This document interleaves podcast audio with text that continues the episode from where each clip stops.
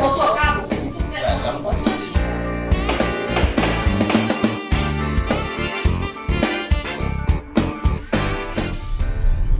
Começa agora o Fala Estudante, uma conversa jurídica mais fluida acerca dos principais temas do direito. Neste episódio, nós vamos falar um pouco sobre a mudança de nome das pessoas transgêneros. Veremos e discutiremos um pouco sobre as dificuldades enfrentadas pela comunidade e ainda suas lutas dentro do, do âmbito judicial, afinal, os seus direitos podem ser os mesmos, mas são garantidos de forma igualitária. Ainda referente ao mês do orgulho, Trataremos sobre conquistas importantes para a comunidade e explicaremos também esse processo de mudança de nome, tratando desde os direitos da personalidade. Então fica aqui com a gente para entender mais um pouco sobre esse tema tão atual e necessário. Aqui comigo eu tenho a professora Vanessa, eu tenho também o Bertrand, que é um dos nossos alunos do podcast, e um convidado super especial, que é o Ian Damasceno. Ele que vai tratar mais um pouco sobre esse tema e que vai agregar bastante na nossa discussão. Então, para começar o papo, para a gente começar mesmo o nosso episódio, é, é bom a gente entender mais sobre as pessoas transgêneros. Então, para isso, eu vou passar a palavra para a professora Vanessa, que ela vai explicar melhor um pouquinho sobre, sobre toda essa questão, essa questão mais jurídica, da mudança de nome, dos direitos da personalidade, para que todo mundo entenda mais essa parte jurídica, técnica e do âmbito do direito. Pode ser? Olá, pessoal. Tudo bom? Aqui quem fala é a professora Vanessa Rios, sou professora do curso de Direito, e eu queria falar um pouco para vocês sobre a parte jurídica da questão dos transgêneros e de alteração do nome, né, que é o tema central do nosso podcast de hoje. Bom, antes da gente começar a falar dos direitos das pessoas trans, é importante que a gente é, identifique o que significa ser transgênero. Né? O prefixo trans ele significa o lado oposto, ou seja, aquelas pessoas que nascem biologicamente de um gênero, mas se identificam com o gênero oposto, né? Então, toda pessoa que não vive como cis, né, é uma pessoa que é transgênera. Então, é, portanto, um indivíduo que se opõe, que transcende a ideologia, essa ideologia heterocis-normativa que é imposta socialmente. Bom, então, identificando que a pessoa trans é a pessoa que se não, não se identifica com é, o seu sexo biológico, digamos, é, vamos ver a possibilidade de alteração do nome das pessoas transgêneras, né? Inicialmente, no Brasil, nós tivemos um decreto em 2016, que é o decreto 8.727, que ele passou a reconhecer que nas repartições e órgãos públicos federais, as pessoas travestis e transexuais pudessem ter sua identidade de gênero garantida e tratadas pelo nome social. Então, desde 2016, as pessoas trans poderiam ser tratadas pelo seu nome social. Contudo, elas continuavam registradas no cartório, na sua certidão de nascimento, com o seu nome de nascimento. Né? Então, ela usava um nome social nas repartições, mas ela continuava tendo uma certidão de nascimento originária, com seu nome de nascimento. Né? Então, com o passar do tempo, essas pessoas foram adquirindo maiores direitos e conseguiram o que a gente chama hoje de requalificação civil, que é quando elas conseguem alterar o nome e o gênero na certidão de nascimento. E, portanto, em todos os seus outros documentos. Né? Esse é o nosso tema do podcast. Então, vamos lá. Vamos começar aqui a falar sobre o direito ao nome. Bom, de regra, pessoal, esse direito ao nome, que faz parte do rol dos nossos direitos de personalidade, é um direito é, inerente ao ser humano, mas o nome, de regra, ele é imutável é como se a gente nascesse com o nome e tivesse que morrer com o mesmo nome. Isso é uma regra, mas não é uma regra hermética, né? É uma regra que tem exceções e, portanto, há sim possibilidade, né, mesmo antes de toda essa alteração em favor das pessoas trans, de alteração do nome. Né? Por exemplo, eu poderia, o nome é formado pelo seu prenome e pelo seu sobrenome. Né? O meu prenome, por exemplo, no meu caso, meu prenome é Vanessa, ele poderia ser alterado, né? sempre pôde ser alterado, quando, por exemplo, me expunha ao ridículo, né? aqueles prenomes que expõem a pessoa ao ridículo, É, o sobrenome podia ser alterado, por exemplo, em casos de casamento civil. Mas, como eu disse, isso aí era uma exceção. E na lei não havia possibilidade de alteração do prenome por conta da sua. É, de, de, você ser uma pessoa transgênera, né?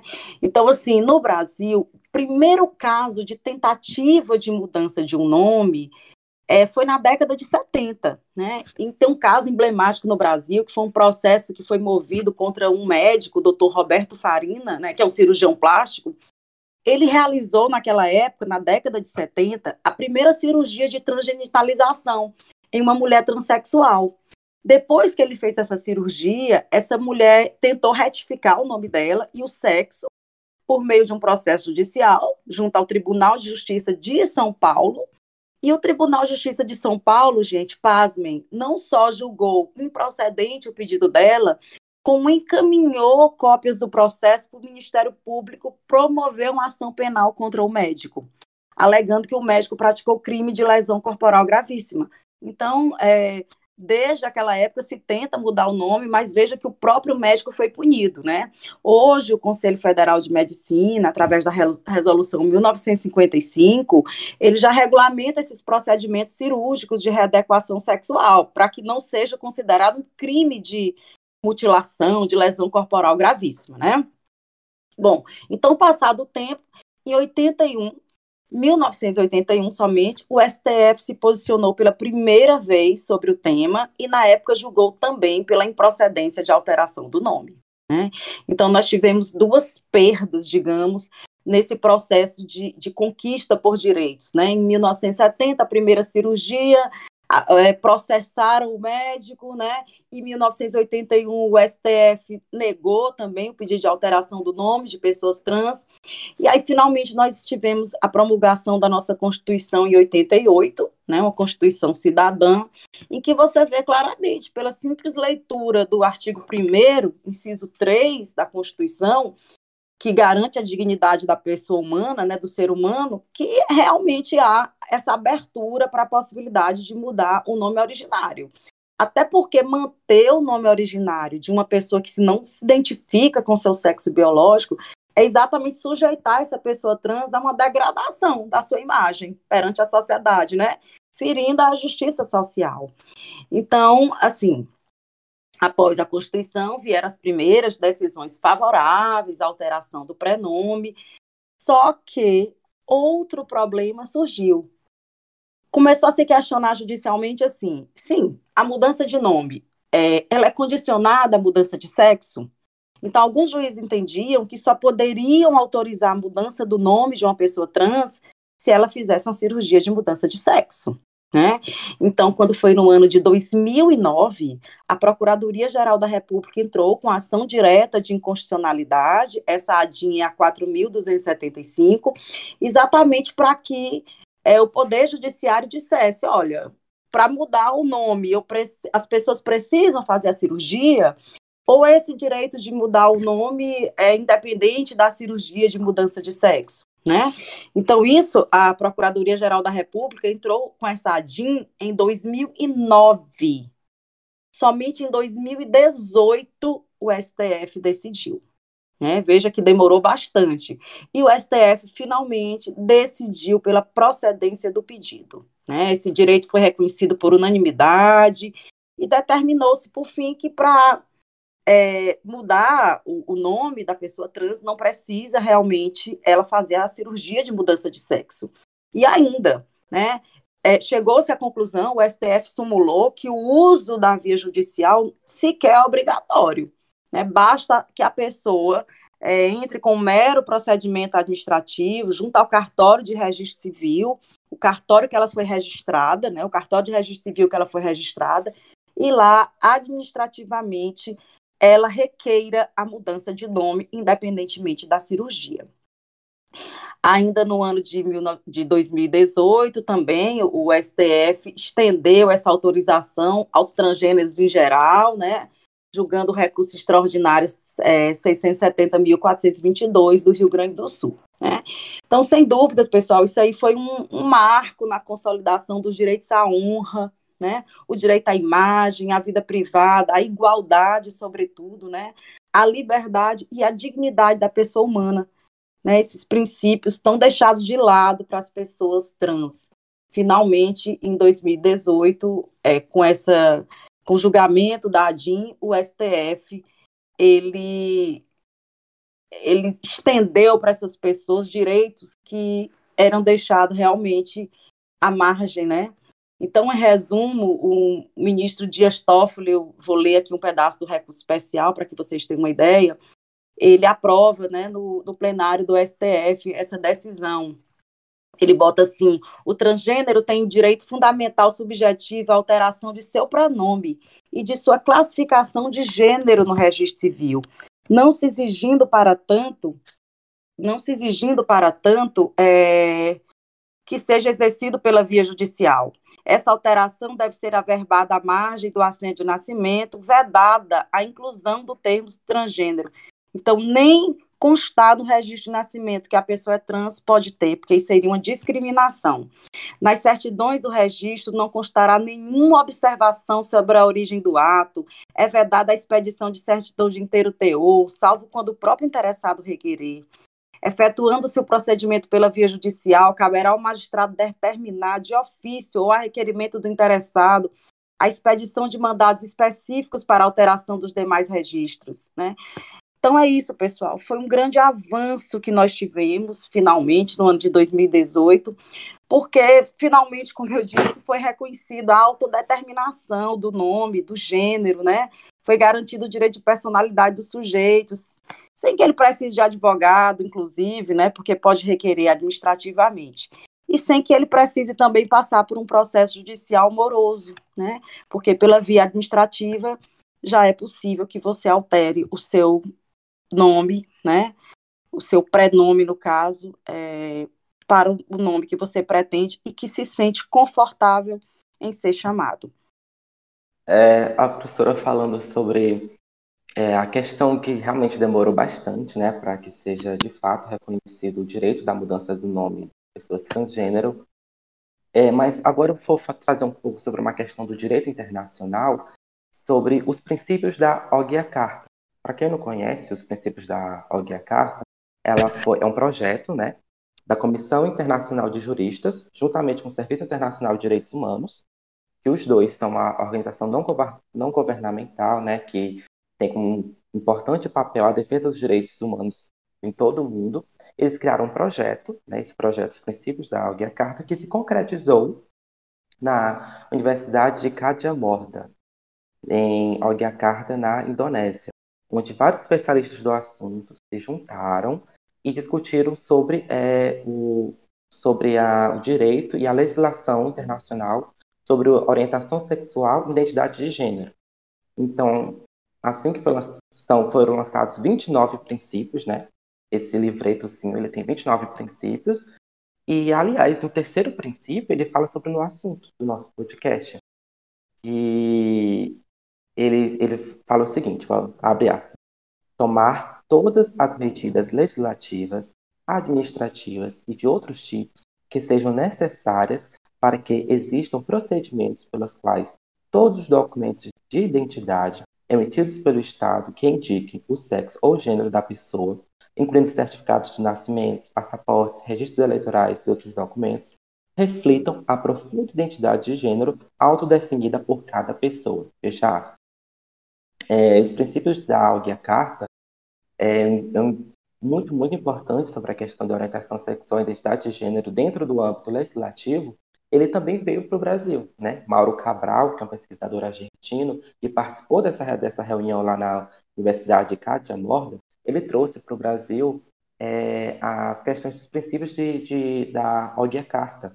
Ela até é usada em, em tribunais já. Eu vou trazer aqui um exemplo de caso concreto que ocorreu no Tribunal Regional do Trabalho da 23ª Região, que ocorreu no interior do Mato Grosso. E foi um caso que uma mulher cis hétero cis, ela se sentiu humilhada que uma mulher trans, né, funcionária também do, da empresa, estava utilizando o banheiro feminino. E ela entrou uma ação contra essa mulher trans. E, obviamente, né, que num, num, não, não procedeu.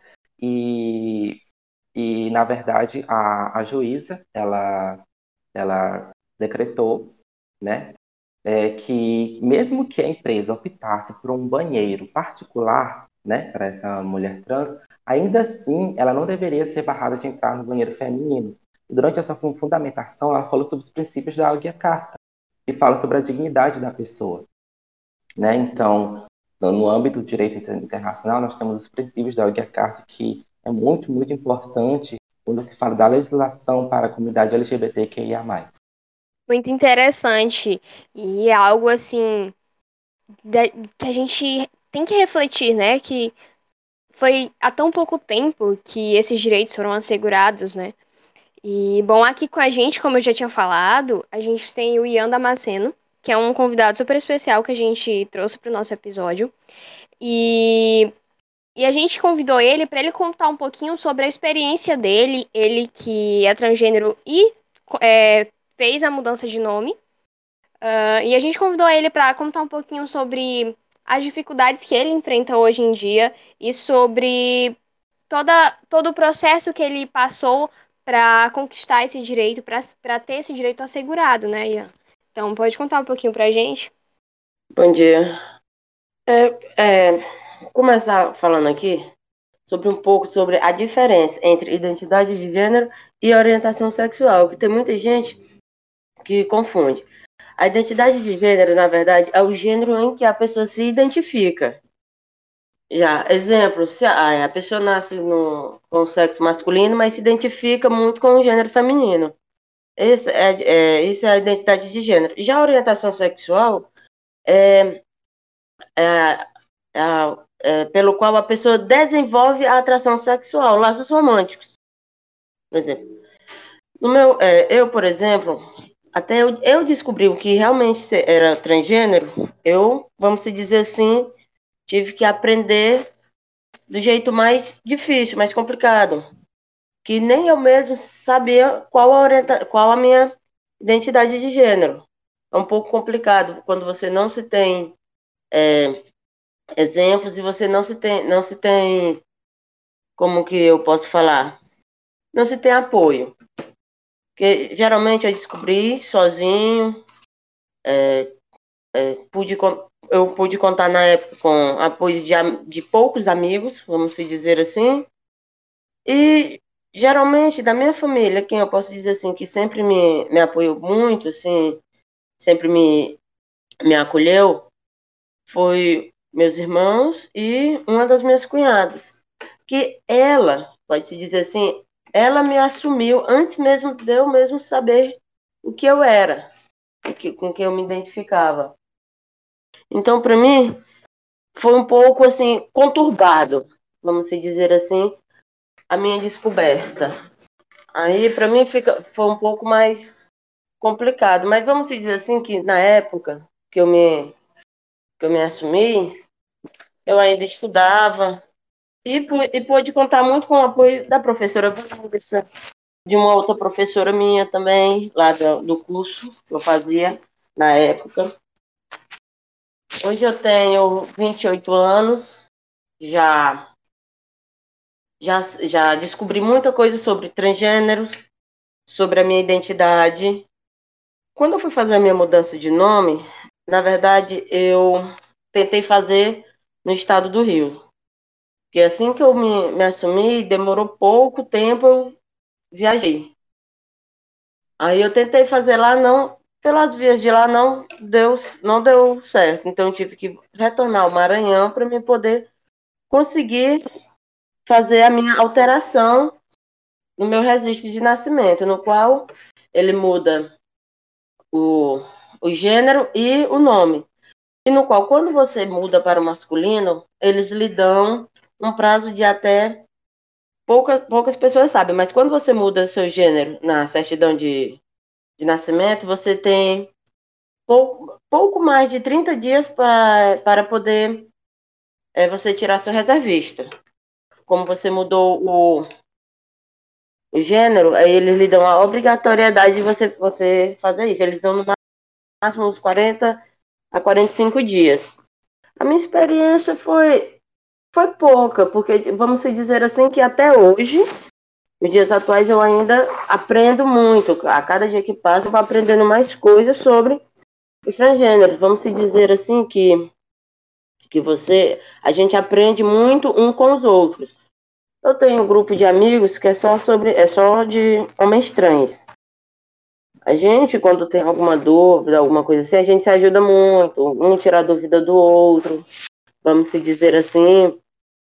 E são aproximadamente uns, uns cinco, somos aproximadamente uns cinco desse grupo fechado, que a gente, é, um ajuda o outro, um vai um, um, quando tem alguma dúvida sobre, sobre qualquer é, procedimento, tanto é, social como particular, um tenta ajudar o outro, porque vamos dizer assim, é um pouco complicado você viver nessa sociedade quando você se quando você não segue o padrão que a sociedade já impôs.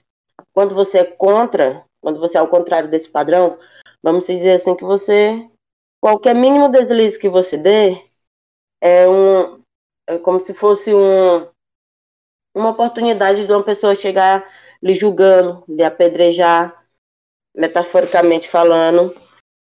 É um pouco complicado viver numa sociedade dessa. Em questão ao, a, as oportunidades para pessoas transgêneras, são poucas.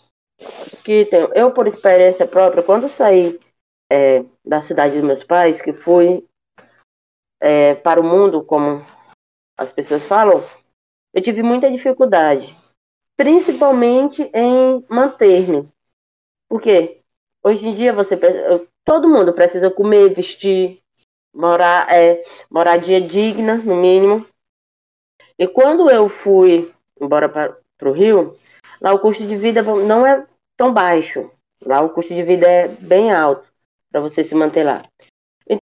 Então, quando eu cheguei lá, eu passei aproximadamente seis meses para poder conseguir meu primeiro emprego lá. E fora que é, as oportunidades de emprego lá são muito limitadas.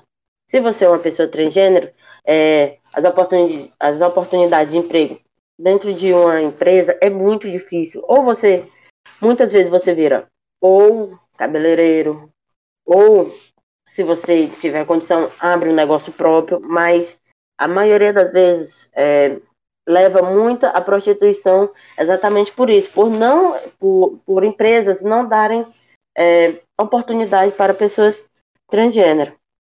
Eu demorei seis meses, mas teve um colega meu lá que já passou mais de ano sem trabalhar porque não conseguia. Quando, então, quando você não tem uma uma boa situação financeira para poder abrir seu próprio negócio, vamos se dizer que você fica muito limitado no mercado de trabalho. Hoje em dia já tem muitas empresas que já já tem é, melhor condições e já tem é, melhor maneira para é, contratar pessoas transgênero. Mas é, são poucas, vamos dizer assim, são poucas as empresas ainda que que tem, como é que eu posso fa falar? Tem, tem realmente é, como abrir portas, entendeu?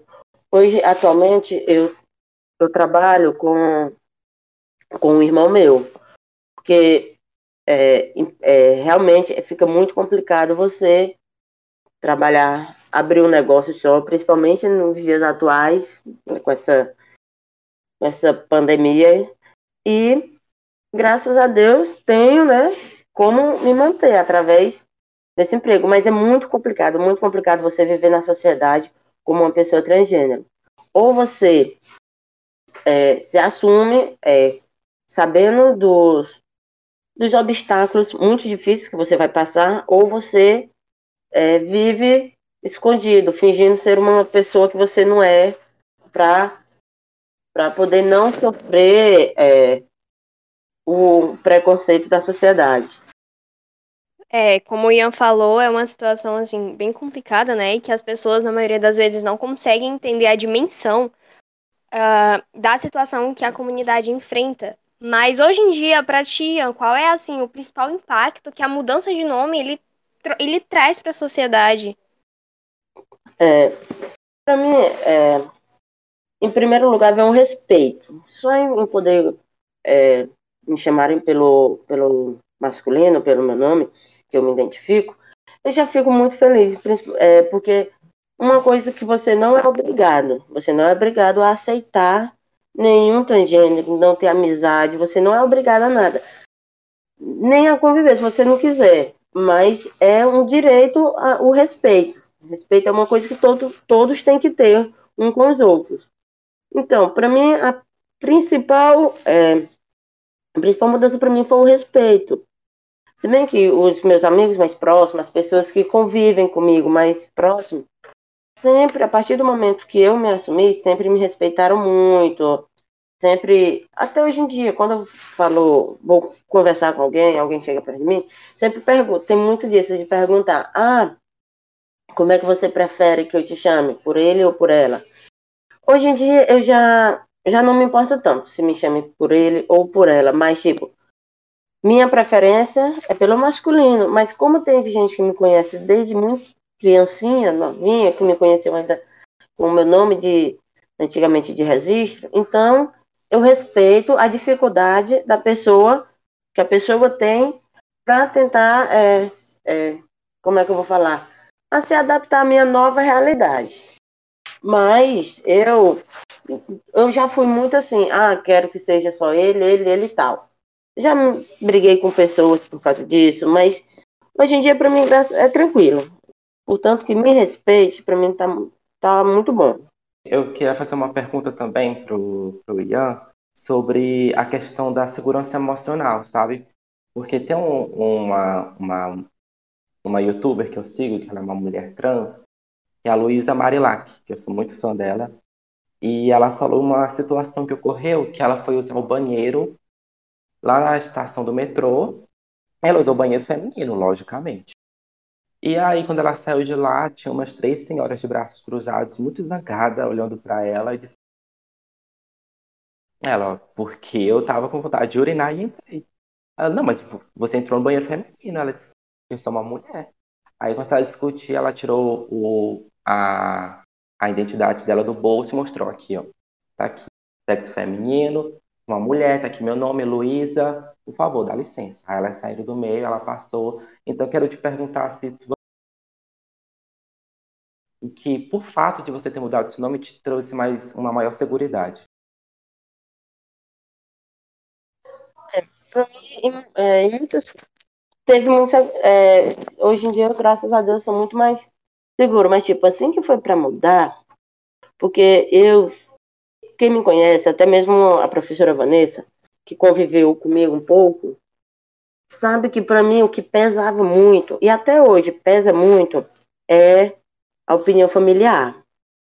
Eu sempre fui muito. Mais do que. Sempre fui muito amiga da minha mãe, do meu pai e tal. Mas quando eu realmente me assumi foi um pouco complicado, porque é, minha mãe não é evangélica, mas ela é muito da igreja. Então, tipo, minha mãe ela é muito muito religiosa, então para ela é um pouco mais complicado a aceitação. Vamos dizer que hoje em dia ela sabe da minha orientação, minha, me respeita e tudo, mas aceitar ainda não diria que ela aceita. Hoje em dia eu diria que ela respeita, logicamente. Mas é, é um pouco complicado, porque você fica é, um pouco assustado quando você. Porque quando você entra. Quando você se assume, você entra no mundo de leões. É como se você estivesse entrando numa jaula que tivesse 10 leões e, só você. É só você contra esses 10 leões. É um pouco complicado. Eu, vamos dizer assim, que eu dei início de depressão. Tive que, tive que ter acompanhamento médico. E muitas vezes, muita gente não, não consegue, vamos dizer assim, muita- eu já tive amigos que se suicidaram, infelizmente, por isso, por não conseguir se assumir e não suportava mais viver uma mentira. Eles diziam que aquela vida não era deles, eles viviam uma mentira. Aí, é- aí fica um pouco complicado o emocional da pessoa. A pessoa, se a pessoa realmente não tiver em quem um apoio, porque às vezes o maior preconceito que, que a pessoa sofre não é o preconceito da sociedade, mas sim um preconceito dentro da própria família, que esse é um dos piores preconceitos que você pode conviver e ter, é esse, é o preconceito da, da, da, da sua família. É, eu vou fazer aqui uma outra pergunta também, só que essa pergunta é tanto para o Ian como para a professora Vanessa também.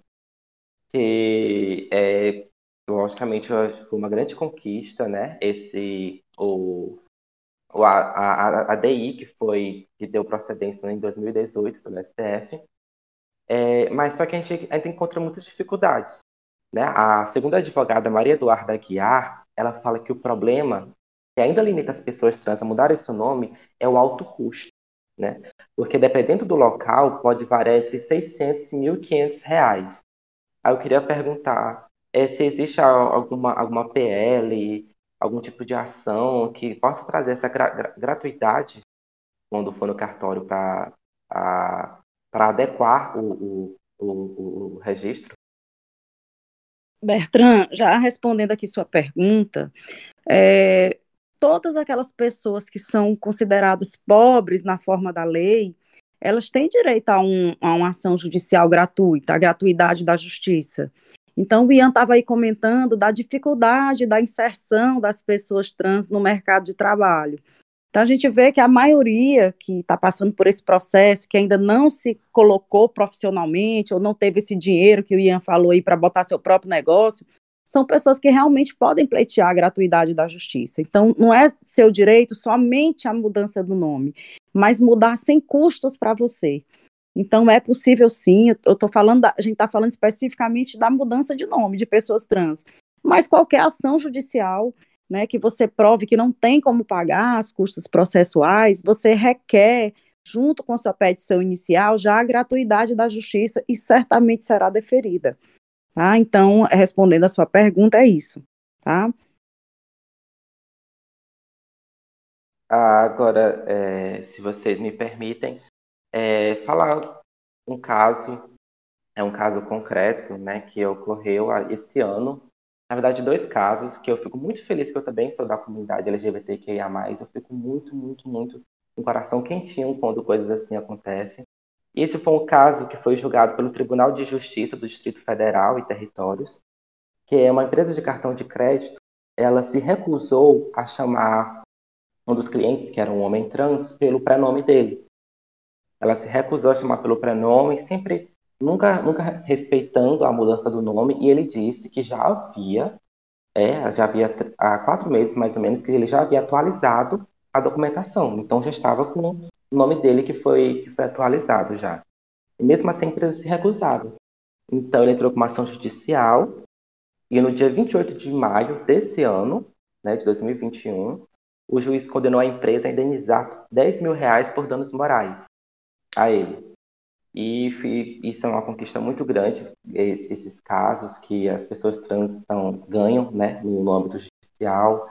É, também ocorreu um caso recente no mundo, no mundo gamer, que foi Bochecha, que ele é um streamer de jogos, ele foi transfóbico e automaticamente ele perdeu o contrato com a Garena, que é uma empresa do, do, do Free Fire, perdeu contratos, e foi punido por isso. Então, situações como essa são muito, muito gratificantes. Isso dá esperança, né? E também, segundo a Associação Nacional de Registros de Pessoas Naturais, em apenas um ano, de 2018 a 2019, mais de duas, mais de duas mil pessoas trans conseguiram mudar seu nome. E o mais importante, pessoal, é que a gente é muito, é muito responsável por toda essa mudança, porque nós, como estudantes de direito, operadores do direito, quando a gente consegue com que as leis sejam alteradas, é mais fácil as pessoas conquistarem seu respeito. Então, quando a lei diz que eu posso mudar meu nome e eu estou amparada pela lei que fala que eu posso, é muito mais fácil eu exigir que as pessoas respeitem do que quando o Poder Judiciário não reconhece esse direito. Então, nós estamos numa, num processo de conquista por esses direitos através do Poder Judiciário, para que assim a gente possa conquistar esse respeito da sociedade. Exatamente, professora, exatamente. Ela falou o ponto chave. Mas agora a gente chegou ao fim do nosso episódio. Eu quero agradecer muito ao Bertrand, que é um dos nossos alunos do podcast, a professora Vanessa, que é professora, é orientadora do nosso projeto também. É, eu quero agradecer bastante pelo Ian ter aceitado o nosso convite de participar, por ele ter se disposto a vir aqui falar um pouquinho sobre, sobre as experiências dele na, na mudança de nome, na, no mercado de trabalho, enfim, todas essas experiências. Agradeço muito em nome de toda a organização do podcast. Então, muito obrigada a todo mundo que ouviu até aqui. Foi um episódio muito bom. E eu espero vocês nos próximos episódios, tá bom, pessoal?